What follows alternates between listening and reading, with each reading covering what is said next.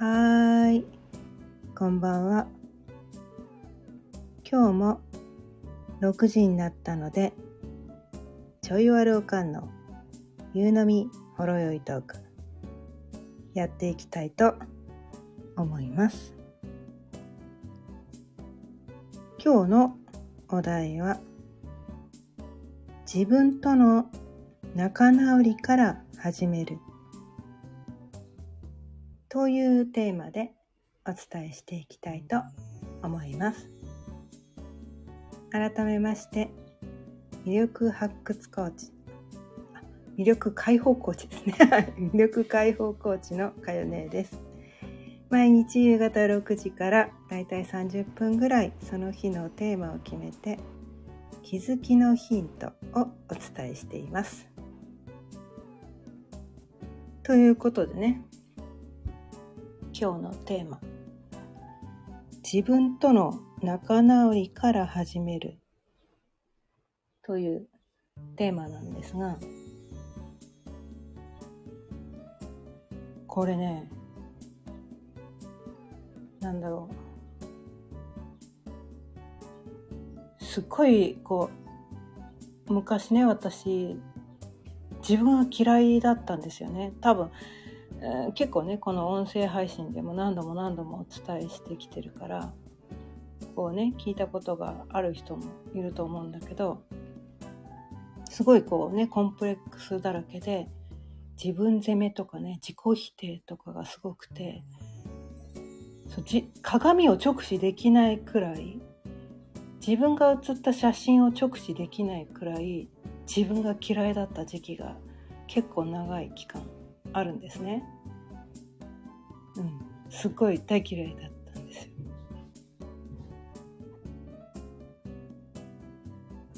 あ自分にそれは自信もないよね。うん。自信ないわけなんですよ。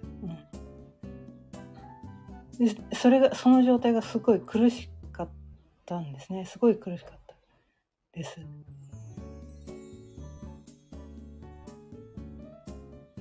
でもなんかこうみんななんかこう自分好きっぽいみたいな。なんかこの世の中には自分が好きっぽい人が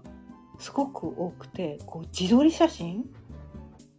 自撮り写真撮ってる人とかマジありえねえとか思ってたんですよ。いや自分の写真を自分で撮るとかありえないから。なんでそんなこと平気でできんの？ましてやねインスタとか自分の顔アップするとかマジありえねえみたいな。ほんとね絶対にそれだけはしないっていうかありえもうマジありえないって感じだったんですよ。だってこんな、ね、大嫌いな自分見た自分が見たくもないのにねそんな自分すらも見たくない自分を世間にさらすなんてそんなそんな申し訳ないことできませんみたいな なんかそんな感じだったんですね。うん、ででも本当自分に自信がなくて。だからもう集合写真とかもね結構後ろの方に隠れててね。こんなこんな私映ったらカメラ腐りますじゃないけど。ごめんなさいみたいな。自己否定とかねすごかったから そんな感じだったんですよねずっとね。うん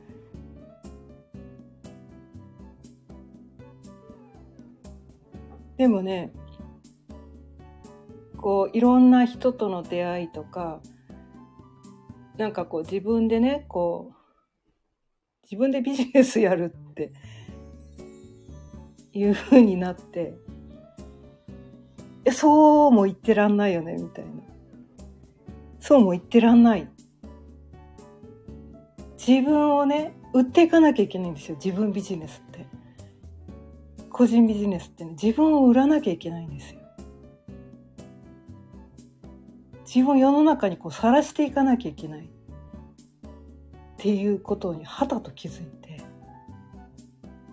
マジかマジかみたいな。でもなんかこう自分の魅力がどこにあるかも全く分からなかったしそれまではねこう真面目だよねとか言われていや真面目いやいや不真面目よりはマシかもしれないけど私は、ま、でもなんかそんなそんなに真面目きちんとしてるとか真面目とかねそういうことしか言われたことなかったんですねそれまでね。うん、それは確かにないよりあった方がいいけどね。きちんとしてるのと真面目っていうのはね。確かにそのお仕事する上でね。それはっていうかそれって大前提じゃないですか？みたいな。それはみんな持ってて当たり前ですよね？みたいな。いやそれしかないの私には。みたいなね。私はそれしかないんですか？他の個性は一切ないんですか？みたいな。なんかそこがね、すごいこう、もやっとして、で、自分の個性が全然わかんなくて、てかもう自分に、なんていうのかな。ちょ、いいところなんか何もないぐらいに思ってたから、で、いろんな人に聞いても、その、きちんとしてるよね、真面目だよね。って、そうそういうことしか言われなくて、えーって困っちゃったわけなんですよ。え私ってそれだけの人なのかな？みたいな。それってみんな仕事してる人はみんなそんなの当たり前じゃんみたいな。って言って個人ビジネスの売りにならないんですよね。きちんとしてます真面目ですって。えいやそう突出してきちんとしてるとかね超完璧に仕事こなすとかね超真面目でそのねなんかすっごいこうなんでなんかそうそうだから売りになるくらいきちんとしてて売りになるくらい真面目だったらそれはそれでありなんだけどいやそこまでじゃないよね。普通普通レベル普通レベルっていうか多分どこも褒めるところがないから とりあえず最低限そこはクリアしてるっていうことで言ってくれたのかなみたいなそういう感じだったんですよ。だって他にないじゃんみたいな感じでそうやって言ってくれてたのかなみたいな。他に特色ないからみたいな。あとは体がでかい身長が高いってことぐらいでそれってなんかこういいところって言って、ね、女性に対していいところって言っていいものなのかどうなのかっていうところで困っちゃってなんか苦し紛れにそう言ってもらえたみたいななんかそんなところがあって。こりゃ困ったぞって言ってこのね自分探しを始めるんですよね。うん、私ってどういう人だ私の個性って何なの？みたいなのが全然分かんなくて。でいろんなねこの個性診断とかねなんかこう占い的なものいろいろやって、まあ、そうする過程でそのね星読みっていうのに出会ってでも星読みってすごいね複雑なんですねすごい複雑なんです、まあ、いわゆる西洋先生術ってやつね。うん、でそれを私はこう自己分析をどうしてもしたかったんですね。うん、他の人にまただから真面目ですねとかきっきちんとしてますねって。またそんな同じこと言われてるだけじゃお金払ってそんなこと言われてるだけじゃつまんねえと思ったから自分でこう自己分析をしてみたいって自分で分かりたいっていうのがすごく強くあって。それでこのね、まあ、こあその自分の個性診断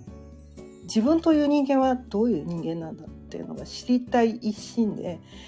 そのね西洋先生術っていうのを独学を始めたわけなんですね。うん、まあ丸1年ほぼほぼもう1,000時間以上費やして独学しました。うん、でその過程でその過程でね半年ぐらい経って経った頃かな学び始めてそれまでこう全然分かんなかったんだけどある程度読めるようになってきて気づいたのはなんかね自分が周りから言われてる自分って本当の自分じゃなかったみたいな。まあそういうところも確かにあるんだけど自分が何て言うのかな本来生まれ持ったその性質はなんかこう子供の頃ねすごくこう親に否定された性質だったからこういう自分は外に出してはいけないって言って封印して外に見せないようにして抑え込んできていたんですよ。で何て言うのかな？外面をね取り繕ってたわけなんですね。うん、だから学歴コンプレックスもあったからなんかなんだろうかな勉強そんなにできなかったわけじゃないんだけどちょっと家庭の事情でね進学できなかったことがすごくコンプレックスでで会社入ってみると大卒の人とか私より全然仕事できなかったりするわけですよ。そうするとカッチンとくるわけですよ。は？みたいな。親の金で大学行かせてもらってなんで私より仕事できないんや？みたいな。で漢字ね知らなかったりとかね言葉知らなかったりとかは？みたいな私よりも4年もね余計に学んでるくせになんでこんなことも知らないの？みたいなすっごいねいちいちこうね頭にきてたわけなんですよね。うん、でそういうのを気づいちゃったから大卒には負けねえみたいな。そういうなんかこうね。まあコンプレックスですよね。いわゆるコンプレックスなんです。うん、大卒なんかには負けねえって思ってすごい必死こいてね OL 時代で仕事してたんだけど。でも結婚して子供が生まれて10年間専業主婦したらそこからねもう一度仕事をね、まあ、子供の子供がねあの小学校入ったからって言ってさあ働き出そうって職探しをしたところその高卒っていうのがすごくネックになってきたわけですね。うん、で10年間の専業主婦っていうのもそのネックになってきてでもうそもそもねそもそも応募資格大卒以上になってるから応募すら応募資格しか応募する資格もないみたいな はとか思ったんですよ。その人を見ないでその大卒かどうかだけを見るんだみたいな。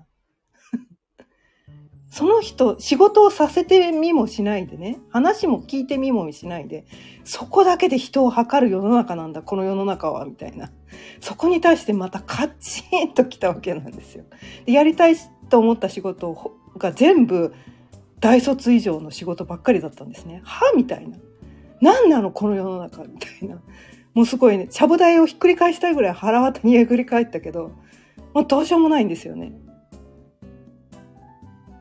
そこでまたこうね、私の中にこう、大卒には負けねえ みたいな、そういうのが 火がついて、そっからね、なんかこう、それでもなんとかね、ちょっとやりたい仕事やりたいと思って、まあ、頑張っていろんな資格を取ったわけですよ。学んだわけですよ。必死こいてね、いっぱい資格取ってね。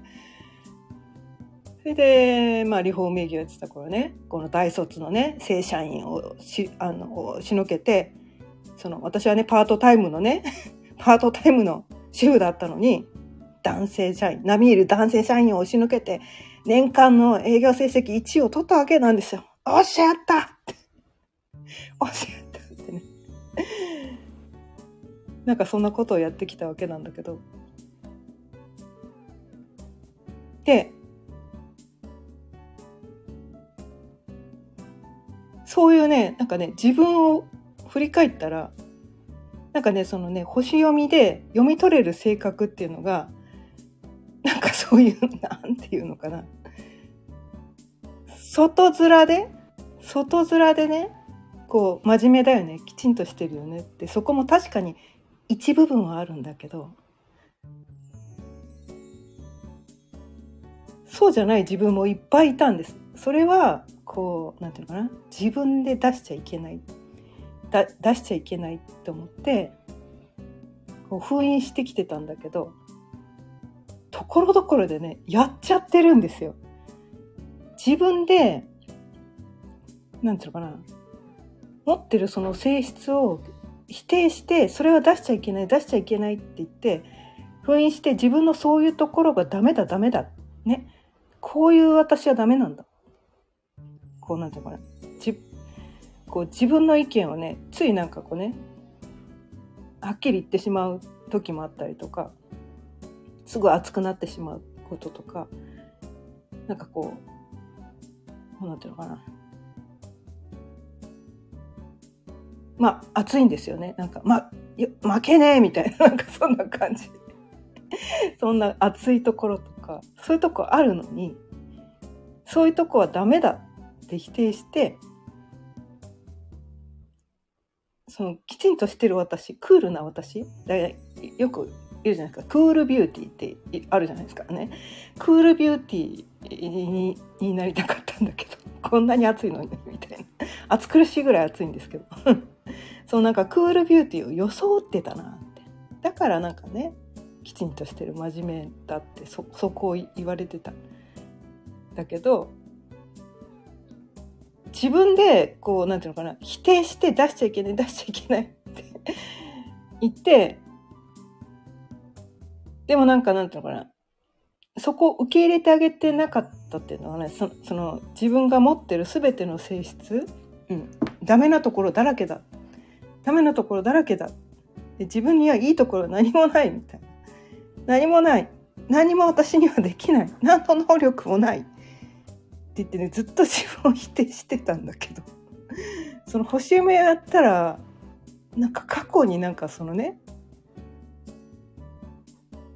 大卒には負けないって必死でなんか頑張っていろいろやってたじゃん。それなりにこう実績上げてきたじゃんとか。なんかでそういうそういう人だっていうのが読み取れたんですよねその星読みで。私はもともと生まれ持ってそういう人だったと。でそういうところを出しちゃダメだって思ってたけども生まれ持っちゃってるんだから誰に否定されようが出してもよかったのにそれをこう何て言うのかな自分で自分を否定してそれ出しちゃいけないまあ漏れ出てたんだけどね実際にはやっちゃってるのよやっちゃってるの。でもなんか自分でそういうところがダメだダメだってずっと否定してでなんかこう出しゃばらないようにね。出しゃばらないように出しゃばらないようにみたいな感じでこうなんていうかすごい不自然なんですよね。明らかになんていうかこう目立つ人が出しゃばらないように「私は私はいいです。写真とかあ写らないでいいです」とか。なんかねそういうことをね。ていうかすっごい不自然な人だったんですよ、だから周りもだからどうどう評価していいか分かんなかったのかなみたいな。でその星読みを学んだことでああそうか私が今までこう苦しかったのは自分が生まれ持ったその性質を自分で認めてあげてなくてそういう人だからしょうがないのにそれを認めてあげてなかった。でなんかこう自分の生き方が間違ってるんじゃないかみたいなね。うん、なんかこう今までやってきたこと全てのことうん、全ての選択とか全て間違ってたんじゃないか本当あの時違う選択をしてたらもっと幸せになれたんじゃないかなとかあの時こうすればよかったってもう過去に対するこうね後悔とかねこうなんていうかな。あの時ああすればあの時ああすればってそんなことばっかりもう過去の後悔だらけで生きてたんだけどその星読みで読めたれたことは まあ、そういう人生歩みますよっていうことが読み取れてあなんだ全然間違ってなかったんだ。っていうかそれ生まれた時にもうそういう人生歩むって決まってたんじゃんみたいな。別にだからなんていうのかな。否定する必要がなかったのにそれを否定してでね毎日毎日こう自分の生き方間違ってね過去のねあの選択あの時間違った方を選んだから私は今あの不幸なんだとかね。なんかこうずっと間違ってた。って、ま、毎日毎日こう自分に対して「お前間違ってるお前間違ってる」って言って「お前にはうん一つもいいところなんかない」みたいな毎日毎日自分自身に言い続けてたからそんな自分が大嫌いだったから自分ね鏡も見れなかったし写真もね自分の写真も直視できないぐらい大嫌いだったんですよ。でもねその星読みを自分でこう学んだことによってなんだただ自分が持ってるこの性質をただ全部素直に自分で認めてあげてそれをね隠さず隠さずにそのまま出してただ生きるだけでよかったんだ。っていうねすごくなんかこうシンプルな。それをなんかこうなんていうかな。おかしな方向おかしな方向にねじ曲げてねじ曲げてねじ曲げてみたいなこうあの解釈がこう全部逆の解釈をしてたわけですよね真逆の解釈をしてたんですよ。うん、真逆の解釈をして何にも一切否定する必要なんかなくて隠す必要なんかなくていやむしろ隠す隠しても漏れ出ちゃってるから周りにはなんか中途半端な感じに見えちゃうんですよね。いやそういう人なのになんで隠すかなみたいな。なんかそういうなんか不自不自然ななんかこう怪しい人になっちゃうみたいな。わかります？うん。ななんで隠すんだろうみたいな。そういうなんかところみたいなね。個性しょうがないじゃん。そういう個性なんだからみたいな。それをそのままたただ出せばよかっただけなんだけど。それを無理くりこう押さえつけてねなんかやってたから年前も言ってたけどこう苦しかったわけですよ自分のねこう本当の自分を押さえつけてねうんなんかそういう感じで生きてたから苦しかっただけででそれに気づいた時に私ねこの、星読みのね学びをしながら毎日号泣してたんですよもうボロッボロになって泣いてたんですなぜ泣いてたかっていうと自分に対する謝罪です。ごめんねって。ほんとごめんって。全然自分のこと見てあげてなかったねって。全然自分のこと認めてあげてなかったねって。毎日毎日こう文句ばっかり言って自分に対してね文句ばっかり言って責める言葉ばっかりで、否定してばっかりいてほんとごめんって。苦しかったのは自分で自分を責めてたから苦しかったんだねって。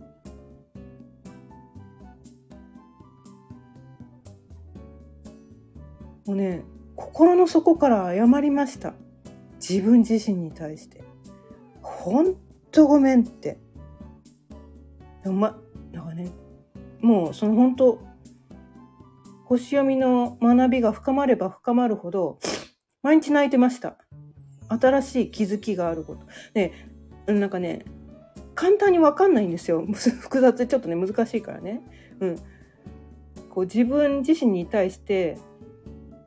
この深く深くこう自分の内面に向き合わないとできないことだからだからただね他の人にセッションを受けたからってこの状態には多分なれないんですよ自分で学ばないと自分で落とし込まないと多分こういうのはできないのかなって思うんだけど、うん、毎日号泣しながらね「ほんとごめんほんとごめん」って毎日ね毎日毎日こうね泣きながら学んでたんですね。でどんどんどんどんこうそれまでこう自分に対してこの否定してた気持ちがなくなっていってその押さえつけた気持ちをどんどん解放できるようになってきたんですね。そしたらどんどんどんどんこう軽くなってきたんですよ。軽くなってきてですごいこうなんだろう。なんか自分で自分を不幸にしてただけなんだなっていうことがね本当にこう腑に落ちたんですよね。で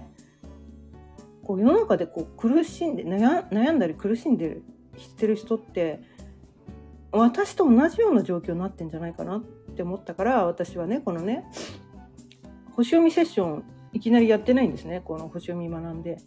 私はこのね星読みをねえっとね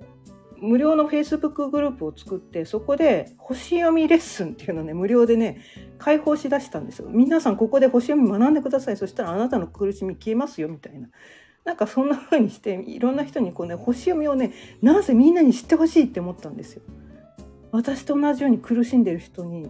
少しでもこう苦しみがなくなればいいと思ったからそれを知ってほしくてたまらなくて。でそういうのをね無料で開放してたんだけどまあ前もね何度か伝えたけどでそこにね無料だからっていっぱい入ってくれたんだけど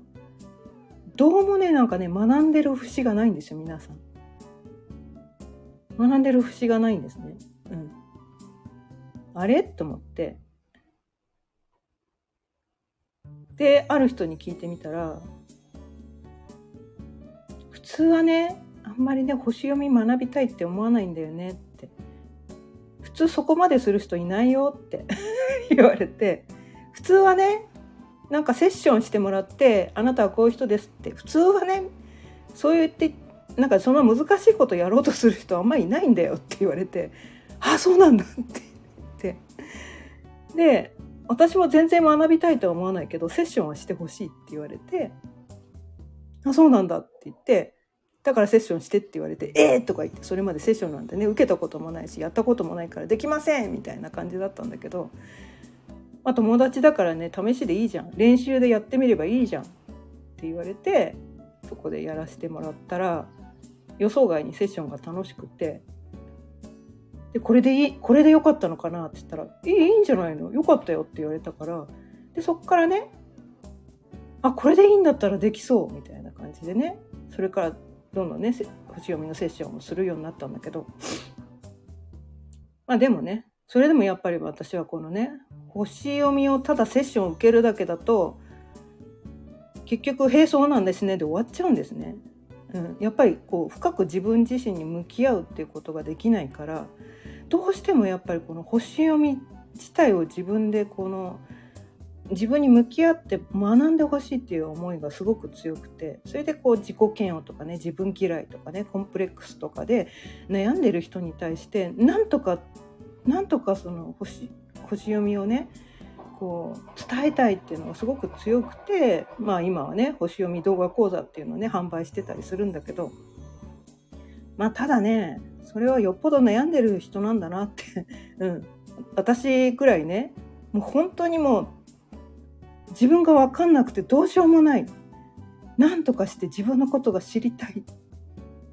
で喉から出る 手が出るぐらい自分のことが知りたくてたまらなかったわけなんですよ。で私ぐらい今日ねあの本当に知りたいっていう人じゃないと多分ねお金を出してそういうねなんかこう期間ね何ヶ月もかけて学ぶっていうことはしないんだなって思うからまあねしょうがないなって思うんだけど、うん、ただね私ここねこの星読みをねまああの今はねこの西洋先生術だけじゃなくてもあのヘリオセントリック先生術って言ってねあの、まあ、普通の星読みは地球が中心のねホロスコープっていうねあの、まあ、いわゆる西洋先生術、まあえっ、ー、と天動説ってやつですね。昔のね昔の天動説でできた星読みっていうのと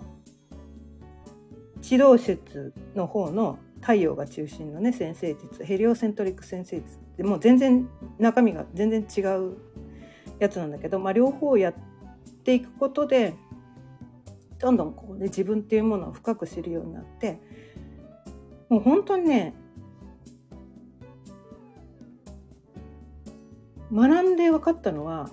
そっか学びってどんどん深めなきゃいけないのかなと思ったけど一通り学んだら、それを手放すのも大事なんだな、みたいな。でもこう答え合わせなんですよ、結局、これって。答え合わせなんです。あ、自分は今のままでいいんだ。もう、あるがままで生きればいいんだっていう答え合わせがいたできると、次はどうすればいいんだろうとかも考えなくていいんです。今までだってそうやって生きてきたんだから自分自身のね自分自身に素直に自分のあるがままを出してただ生きればいいだけっていうそこさえ分かればいちいちね今日の星の配置がどうだからあのこの日はこうしなきゃいけないとかそういうのはねどうでもよくなっちゃうんですよ。まあ参考にしてもいいんだけどね全然ね。参考にしてもいいんだけど結局自分に聞くしかないんですつどつど。で自分に本当にこう正直に素直に生きるだけでいいんですよ。自分に何かこう押さえつけたりとか否定したりとかそういうことを一切せずにただ生きるだけでいいんです。自分に対してこう全需要っていうのかな全肯定ってやつ？一切否定しない。これ難しいんですけどね。すっごい難しいんですけど、うん、まあできる人もいるかもしれないけど私はねのこう50年以上こうね自己否定とか自分責めとか50年以上やってきた人だからなかなかその癖っていうのがね抜けないわけですよ。ねそんな簡単にねそれが分かったからといってそれが頭で分かったからといってそれがすぐできるわけではないんです。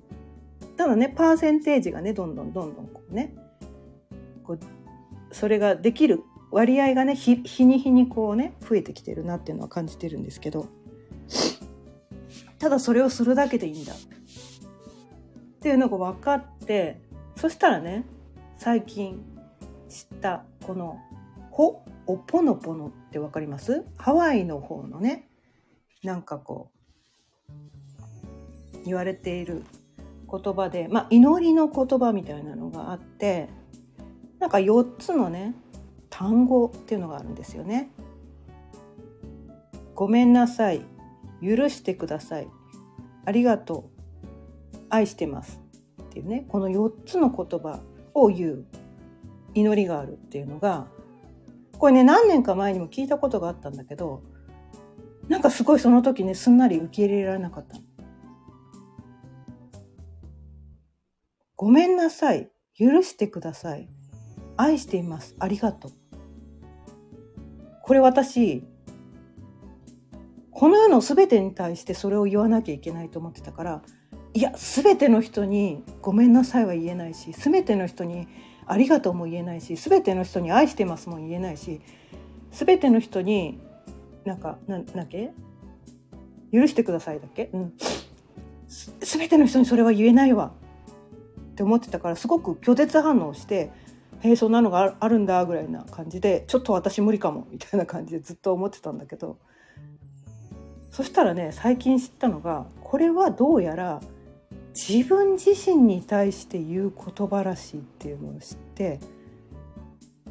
ああそうかああそうだったのかって思ったんですよ。それがこのね星読みを私が学んできた時にこの毎日号泣しながらこうね学んでたって言ってた時がまさしくこの感情だったんですよ。でどうやらねこれがねこのまあごめんなさい許してくださいありがとう愛してますっていうねこの4つの単語4つなんだけどどうやらねこれがね4つバラバラの感情というよりはこの全部ごちゃ混ぜになった感情っていうのを感じた時に人ってこの許しが起きるそれがこのほおぽのぽので言ってることなんだっていうのを知ったんですね。それを知ってまさしく私はあの星読みを学んで毎日号泣してた時にこの4つの感情が自分に対して混ざった感情で毎日号泣しながらそうやってって学んでたっていうのを思い出してあれが許しかと。まあこれがね、あの、ごんべんの許しじゃない方ね。うん。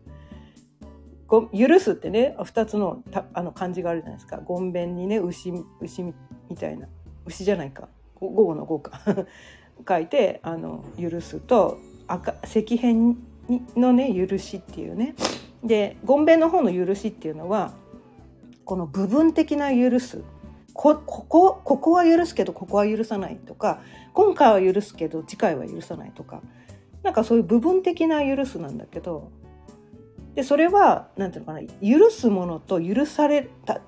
許すものと許されるものってこうなんていうかな対象があるんですね必ず。対象があるんです。ここは許すとかあなたは許すとかなんかそういう感じなんだけどこっちの石片の方の許しっていうのは全部全部許すみたいな。だから私はその星読みやりながらこう自分のその過去の全ての出来事経験ねずっと自分を責めてきたことなんか、ま、間違ってたんじゃないかとかなんかこう失敗してとかなんかこういろんなこう辛い出来事いろんな出来事周りの人に対してる感情も全部ひっくるめてなんかもう手放せるっていうその許しが起きたまさにその感情あの時味わってたわみたいな。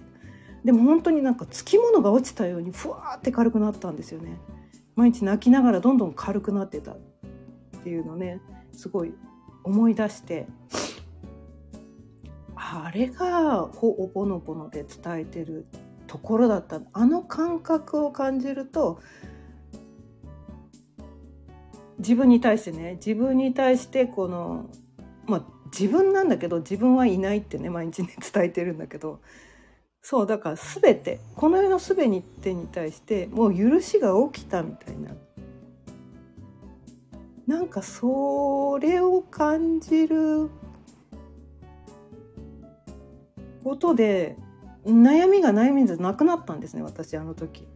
それをやったおかげで。それまで悩んでたことが悩みじゃなくなったんです。